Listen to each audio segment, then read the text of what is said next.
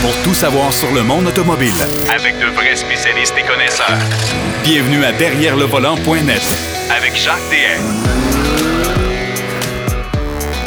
Bienvenue à l'émission Derrière le volant, encore une fois cette semaine. Comme à l'habitude, on a déjà beaucoup de matériel. Notre ami Denis Duquet est de retour, ça c'est la bonne nouvelle. Marc Bouchard va nous parler de son essai de la Mercedes S580 que j'ai eu aussi à l'essai euh, il y a quelques semaines. Euh, voiture magnifique. On va parler aussi du prix des voitures. On a ciblé des modèles dans chacune des catégories. Et euh, on a regardé ça se vendait quel prix, exemple, au Canada, quel prix ça se vendait aux États-Unis, quel prix ça se vendait en Australie, un peu partout à travers le monde. Vous allez voir, il y a des disparités absolument fabuleuses là-dedans. Du côté de Denis, ben, il va nous parler du démarrage à froid. C'est euh, important parce que dans, par les temps qui courent, on s'effrette, pour employer le terme. Alors, il fait tellement froid que le démarrage à froid, c'est quand même délicat et ça peut devenir une problématique pour beaucoup. Il va également euh, terminer son histoire sur la Corvair. Je vous invite d'ailleurs à aller sur le site derrière le volant.net. Euh, Denis nous avait écrit un beau papier là-dessus sur l'histoire de cette voiture qui a été pratiquement démolie par euh, Ralph Nader. Ben oui, Ralph Nader. Un avocat de l'époque, un peu un genre de Monsieur, protégez-vous.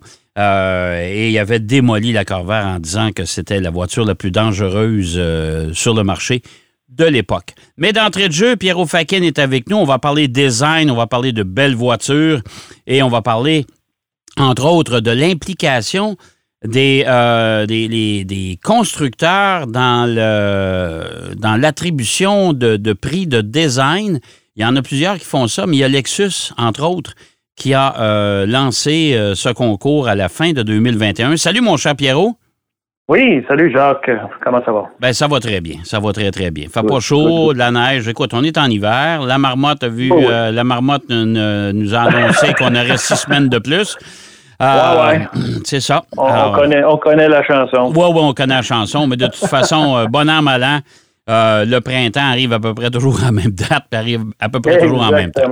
Exactement. Euh, Lexus Design Award, c'est un prix qui a été lancé à la fin de 2021, qui existe déjà depuis un bout de temps, je pense. Oui, ben, depuis 2013. Euh, depuis 2013. Et, là, on, et là, on lance, euh, on a lancé le concours encore une fois. Les gagnants ne sont pas encore connus, mais on impose des thématiques particulières aux jeunes designers et euh, ils doivent euh, produire, pas nécessairement une voiture, je pense, hein, mais ils doivent produire quelque chose qui va, qui va répondre aux exigences du bureau design de Lexus. Exactement, Jacques. Ça s'appelle le Lexus Design Award. Évidemment, on est à l'édition 2022. Euh, et euh, c'est intéressant de voir comment les manufacturiers euh, ne font pas que juste produire des voitures. On sait, là, les manufacturiers aujourd'hui engagent plusieurs catégories de designers, de concepteurs, d'ingénieurs qui réfléchissent à, à, faire en sorte que nos voitures sont ce qu'elles sont aujourd'hui, parfois plus réussies que d'autres. Mais, mais ils ont ce, ce concours-là qui a été lancé en 2021 pour l'édition 2022 euh, on a six finalistes qui ont été choisis. Le gagnant sera connu au mois d'avril 2022. Mais la prémisse du, du concours euh, est assez ouverte. Dans le sens, c'est ouvert premièrement à des professionnels, à des étudiants, des euh, gens qui sont des amateurs de design. Tu pourrais t'inscrire, genre, si tu as une idée pour faire développer quelque chose. OK. Et, je vais y penser. Je vais y penser. Moi, c'est ça. Écoute, l'année l'année dernière, il y a eu 66 pays qui ont été représentés euh, avec euh, les, les, euh, les, les, soumissions pour concours, là, ceux qui sont, ont participé. Et le concept doit anticiper des défis du futur. ok? Et ce concept-là s'adresse aussi au fait que Lexus ont, ont, trois principes de base quand ils développent leur voiture. Les trois principes, je te le dis tout de suite, c'est l'innovation et la captivation. Euh, et ces, ces trois principes-là, faut qu'ils fassent partie, si on veut, de euh, du produit que les concepteurs, les designers qui participent à ce concours-là vont présenter. Alors, parmi tous ceux qui ont, qui ont participé, je pense qu'il y en avait au-dessus de 1700 à travers le monde qui ont participé, on est rendu à six finalistes. Et quand je regarde qu'est-ce que eux présentent, c'est pas nécessairement des voitures entières ou des voitures concept ou des choses comme ça. Ce qu'ils présentent, ce sont des, des, aspects qui vont éventuellement, selon moi aussi, être euh, intégrés dans une partie du design des voitures. Euh, il y en a un, je te donne un exemple. Il y en a un qui a développé un, genre, il appelle ça une, la chaise euh, hamac. C'est comme si on veut un, mélange entre un hamac et un lift, un petit lift à pédale, un pompeux comme on appelle, pour les pour, pour les handicapés qui doivent rentrer dans une voiture. Donc c'est vraiment c'est un genre de un, morceau de tissu, une toile qui, elle, est suspendue par deux barres euh, distancées de peut-être euh, trois pieds. Tout ça, c'est sur un, supporté par un poteau vertical qui, lui, est hydraulique. Et donc, tu lèves la personne. La personne, évidemment, est, assise sur ce, genre de toile.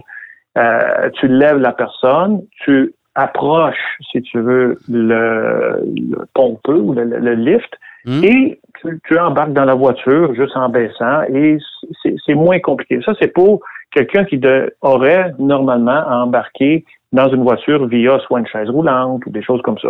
Alors, ça, c'est un des finalistes, OK? Mais il y, en a six, il y a différentes choses.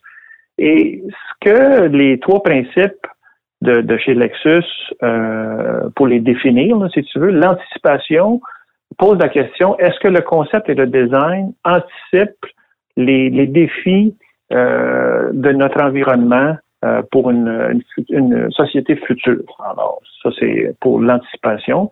Du côté innovation, est-ce que le design démontre une nouvelle façon de penser et est-ce que c'est très original comme euh, réflexion?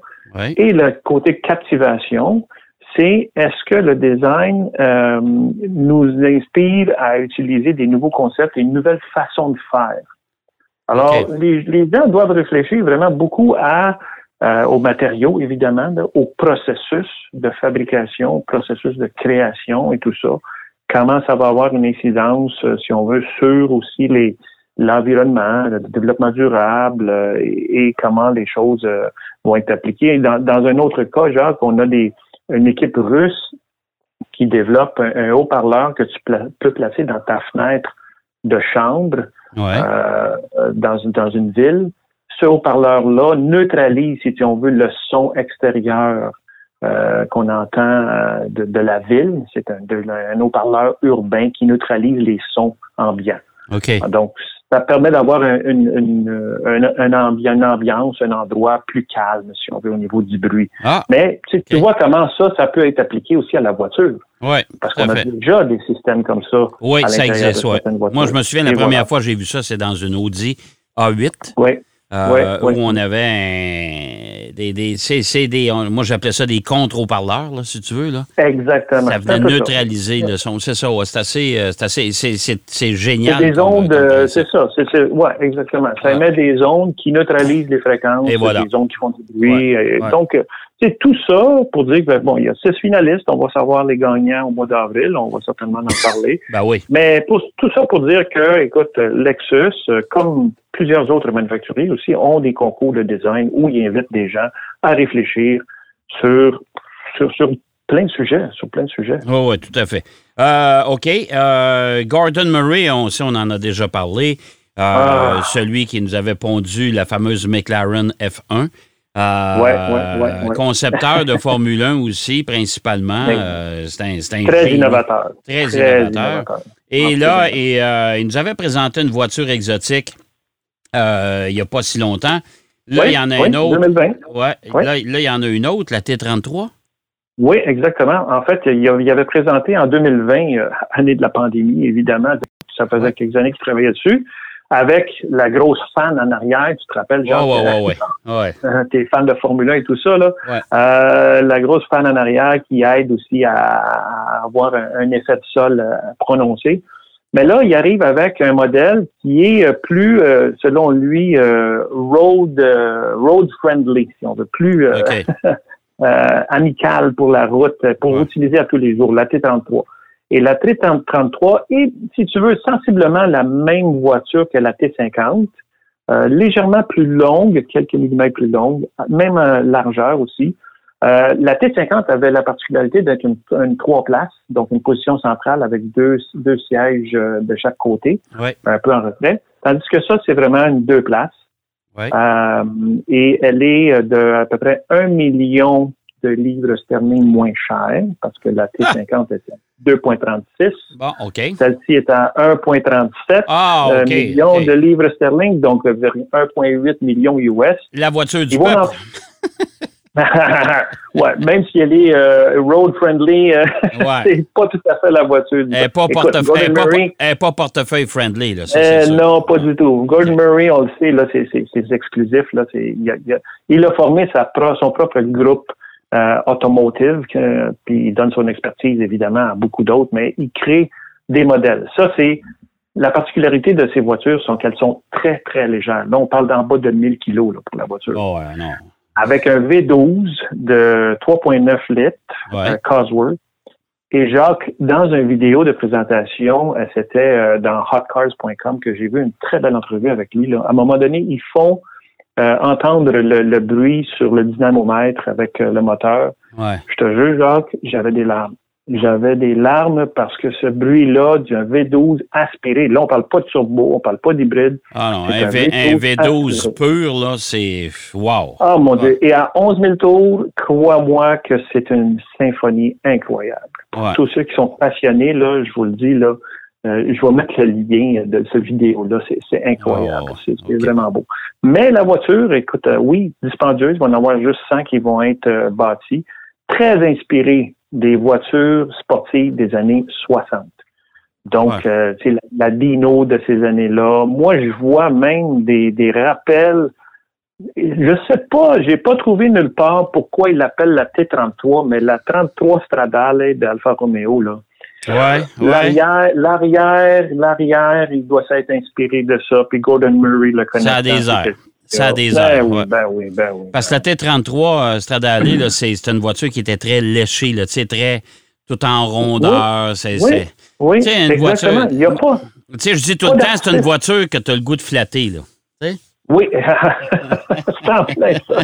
En plein ça. Mais il n'y a pas d'artiste. Elle non plus, elle a un aileron retractable à l'arrière. Ouais.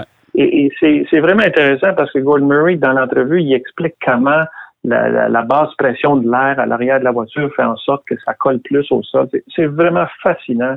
Euh, tout ce que ce, bonhomme-là a réussi à mettre comme technologie sur cette voiture. Ah, tout à fait, tout à fait. De toute beauté, mais très limité en production ah, et en peut-être qu'un jour on en verra une sur la route, mais euh, nos, chances, nos chances sont pas très fortes. Bon, écoute, euh, troisième sujet aujourd'hui. Il nous reste à peu près trois minutes.